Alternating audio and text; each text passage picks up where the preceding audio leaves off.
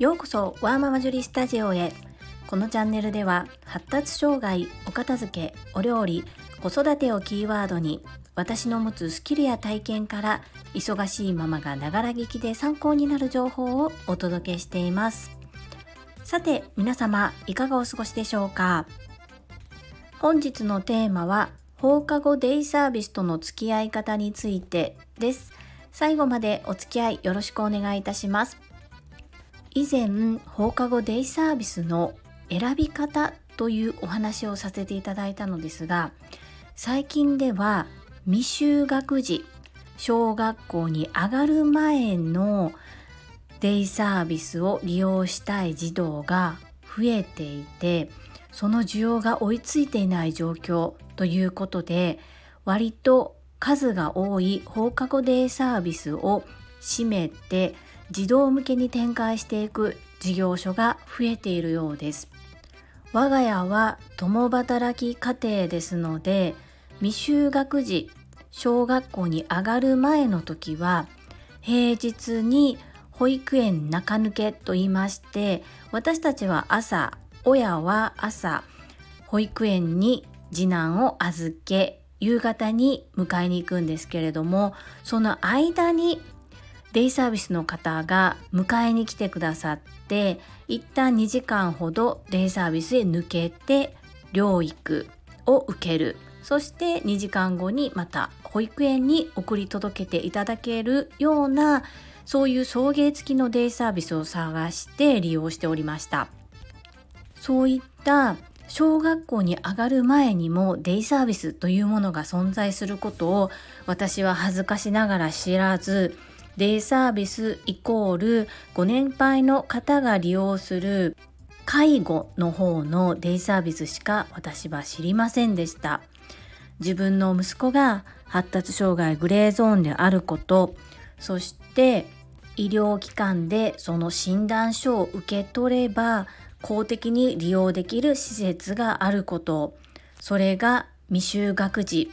幼い子供からあって法学デイサービスへつながるっていうことも次男を通して初めて知りました。うちの次男は3歳から約3年間年少年中年長の3年間ですね。その中の保育園中抜けでデイサービスを利用させていただきまして言語聴覚士の指導やいろいろな療育を受けておりました。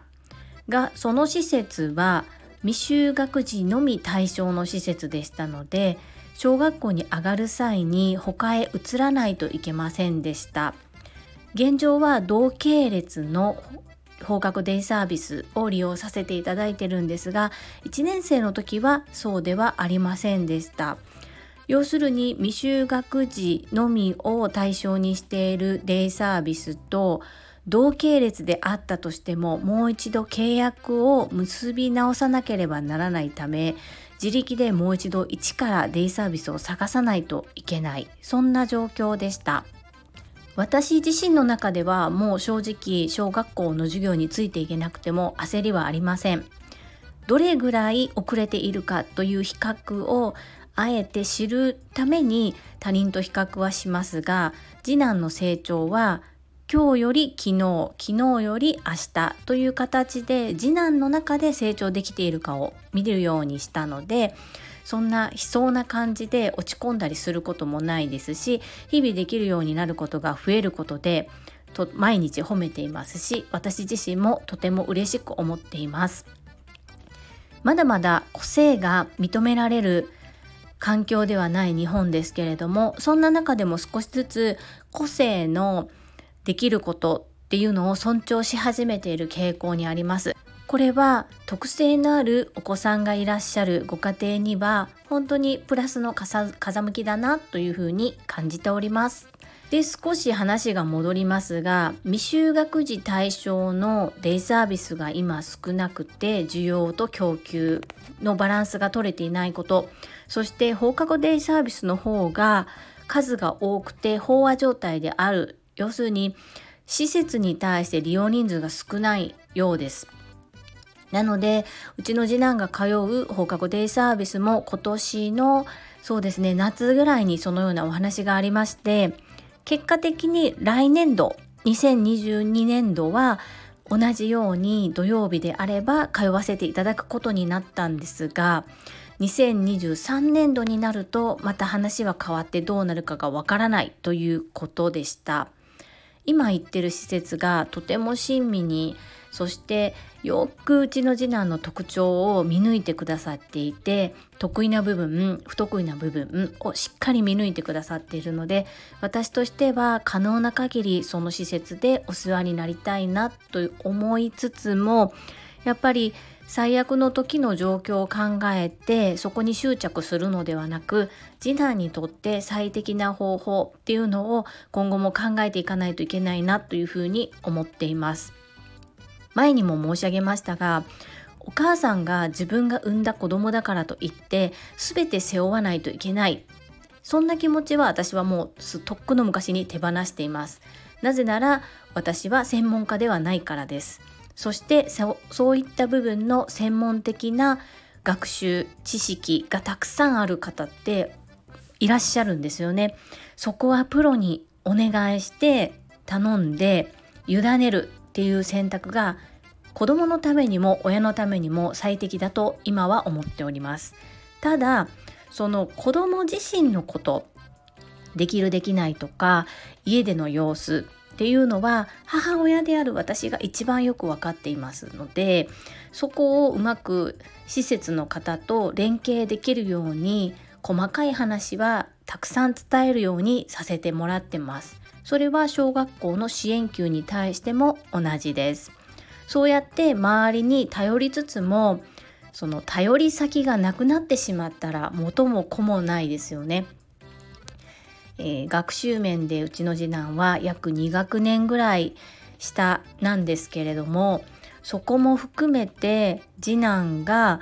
二十歳大人になった時に自分の力で食べていけるだけの力を身につけさせるというのが私の目標でなので今できないカタカナ漢字九九そんなの正直どうだっていいんですよね。それが例えば覚えれなくても計算機やパソコンで変換してなんとかそれが理解できたらもうそれでいいっていうふうに思っていますそれよりももっともっとうちの次男の得意なところを伸ばしてあげてうーんなんだろうな彼の今後武器になるようなところを早く見つけてあげないとっていう気持ちの方がどちらかというと焦っています。これもですねよく観察していれば見える部分もあったりふとしたきっかけでそれが見えることもあるのでじっくり観察するということはしつつあまり焦りすぎないようにやっていきたいとは思っています。今小学校2年生なんですがもう一つ来年再来年あたりでの山がありましてそれは学童保育ですだいたい3年生あたりから入りづらくなるんですね仮に3年生入れたとしても4年生5年生6年生と学童保育を使用し続けることができるという保証はありません両家のおじいちゃんおばあちゃんは割と近くには住んでいるんですが両家とももう70歳を超えていますのでいつまでも次男のことをお願いすることができないんですよね。私の働き方を変えるのかその学童以外のところで何かそれこそ送迎付きの放課後デイサービスだったり民間の学童保育だったりで民間の学童保育もですねうちの家から一番近いところで言うと学校と家のちょうど中間地点ぐらいにあるんですね。ただ次男はまだ一度も小学校から一人で下校したことがないというか危ないのでさせてないんですね。そこもさせるのかさせないのかもしくはファミリーサポートのような方にお願いをして民間の学童までの送迎をお願いするのか私がサラリーマンとしての働き方を変えるのかとにもかくにもここ12年でいろいろと考えないといけないことはたくさんあります。